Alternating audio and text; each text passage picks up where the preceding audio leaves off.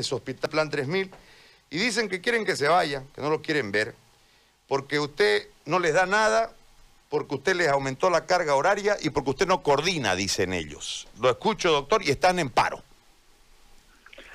Muy buenos días, Gary, y muchas gracias nuevamente por la oportunidad de poder llegar a la población y poder eh, expresar también las cosas como son.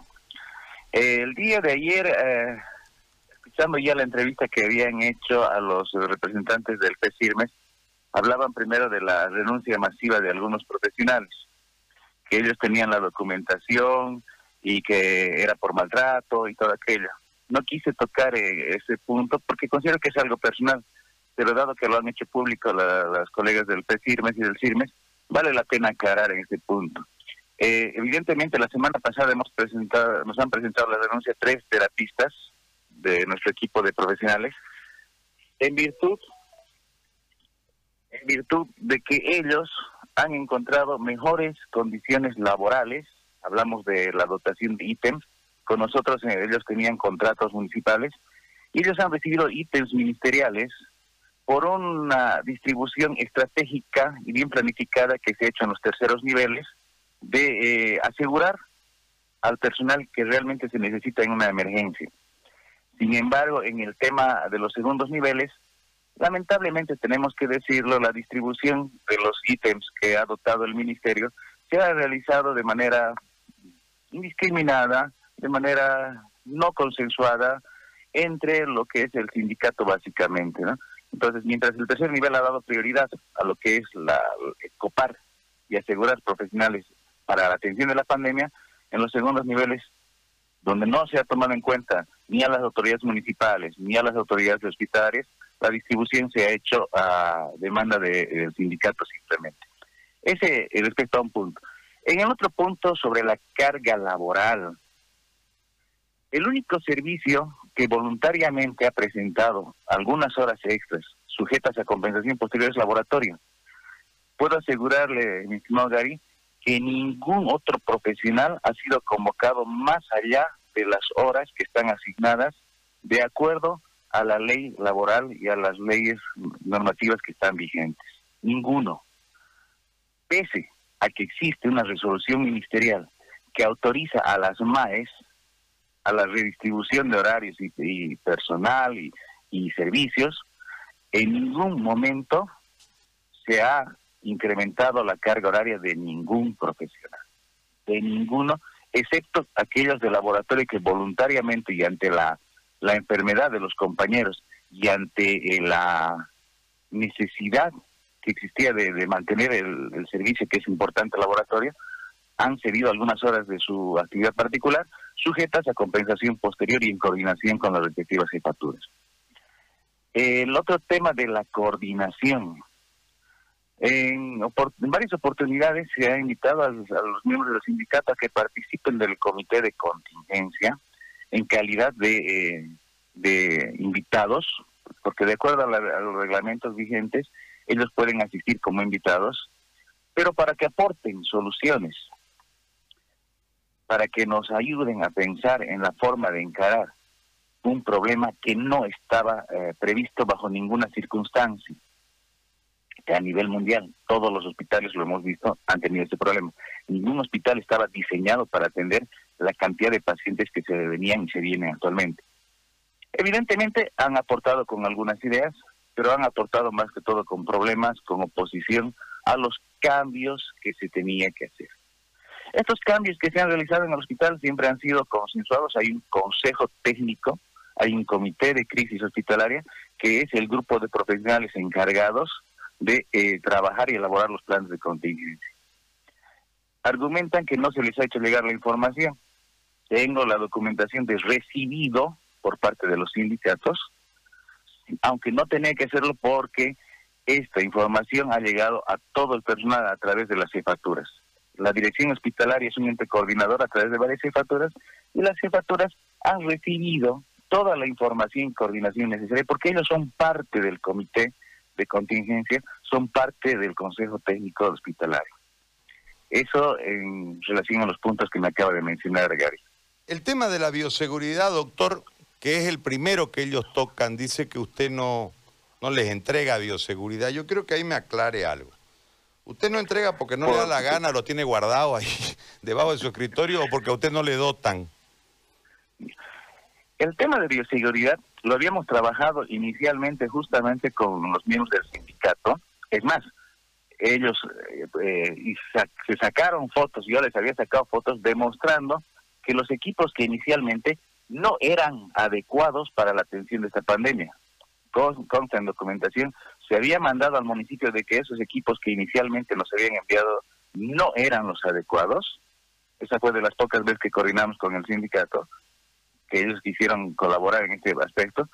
Pero posteriormente, en la gestión del doctor Raúl Evia, se hizo una dotación masiva al personal de por lo menos dos y acaso tres equipos de protección personal a todo a todo el personal sanitario y de acuerdo de acuerdo al área de trabajo que tenían en ese momento.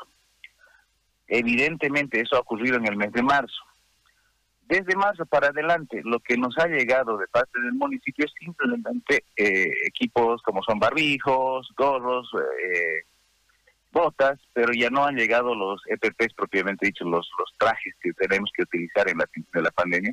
Y hemos visto esta falencia compensada con donaciones de instituciones y personas que conscientes de la problemática han dado de manera de manera gratuita, de manera caritativa, en términos voluntaria, eh, el aporte.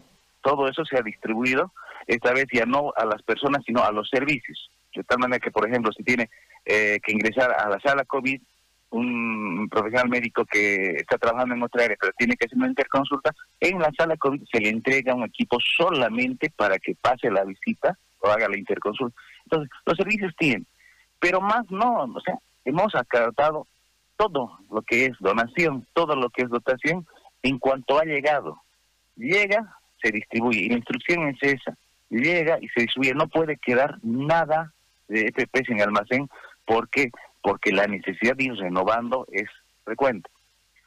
Cuando algún profesional médico o personal de enfermería ha presentado daño de su traje de bioseguridad, del personal, del traje propio, se lo ha cambiado. Y tenemos también en almacén, lo que tenemos son los equipos cambiados para constancia de que ese profesional tiene asegurado un EPP. No es lo ideal, eh, decía Gary, no es lo ideal, pero lamentablemente es lo que tenemos.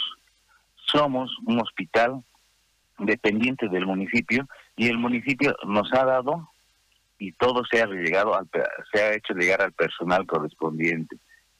Más no podemos hacer, no yo no manejo parte económica, si de mí fuese tuviese una caja chica y estaríamos comprando pero hay instancias que son las encargadas de este manejo económico no manejamos decisiones que vienen de arriba respecto a la necesidad de abrir, cerrar servicios, pero sí somos coherentes en una sola cosa. La población es la que requiere la atención médica y los médicos no podemos dejarnos, no podemos dejar sin atender. El día de ayer nada más salí en una publicación del deber una gestante que había sido rechazada en la villa, rechazada en la maternidad y recibida en el plan 3000 y se le resolvió en el plan 3000.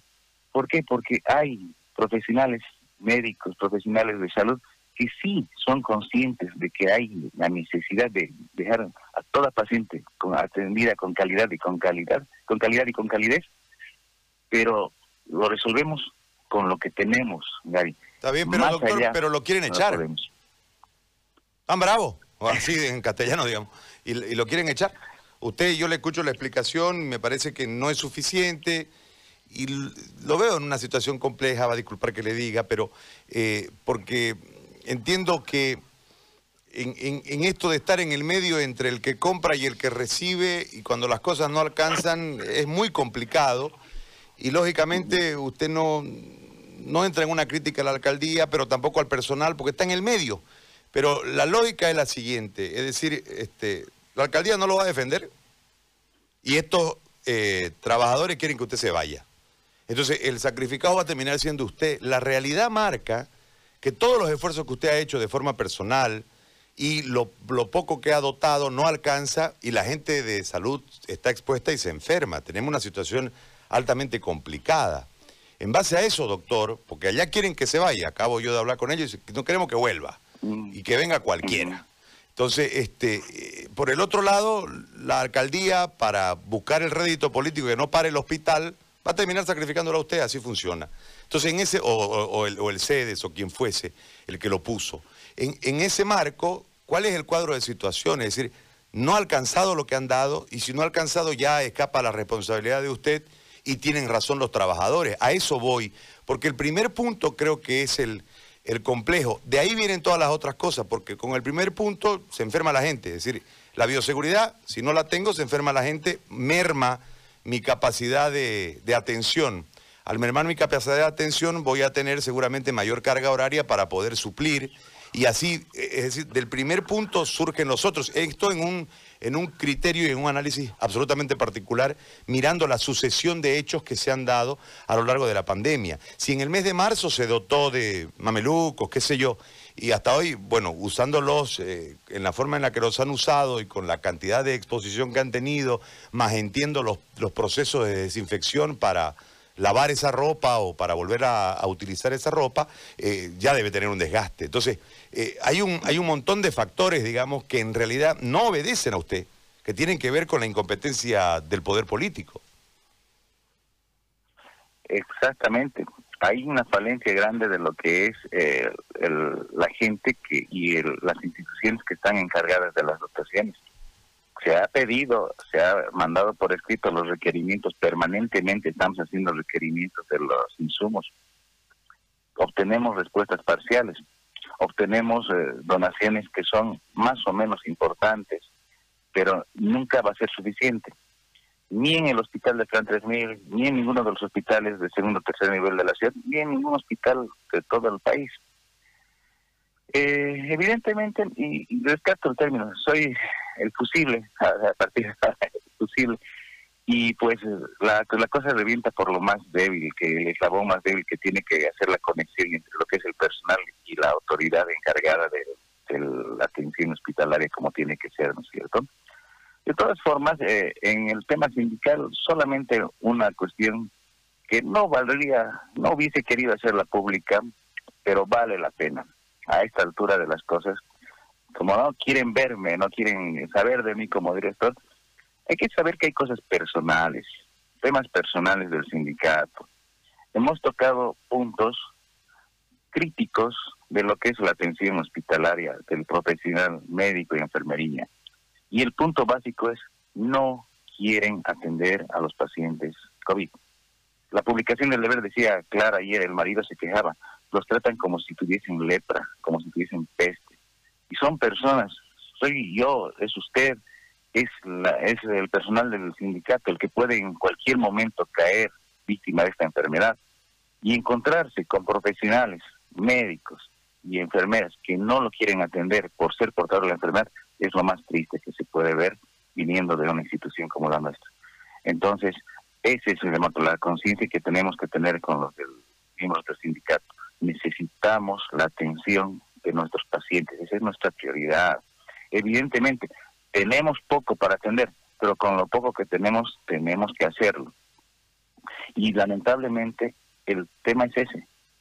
Hay profesionales, pocos por suerte, no son la mayoría.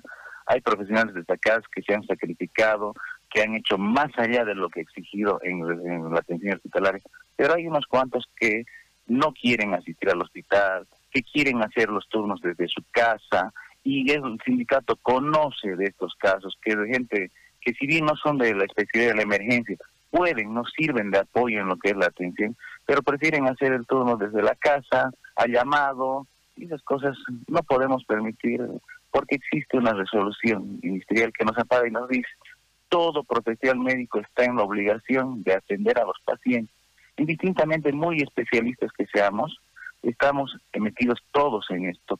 Todos los profesionales tenemos que trabajar para la atención de los pacientes.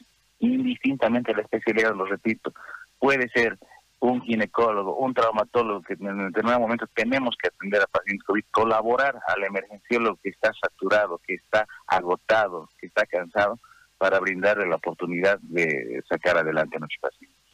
Doctor, yo le agradezco muchísimo por el diálogo. En esta, en esta jornada. Y vamos a ver en qué desenlaza esto.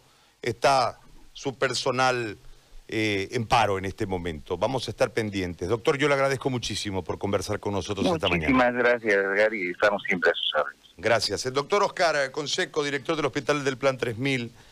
Viste que hay más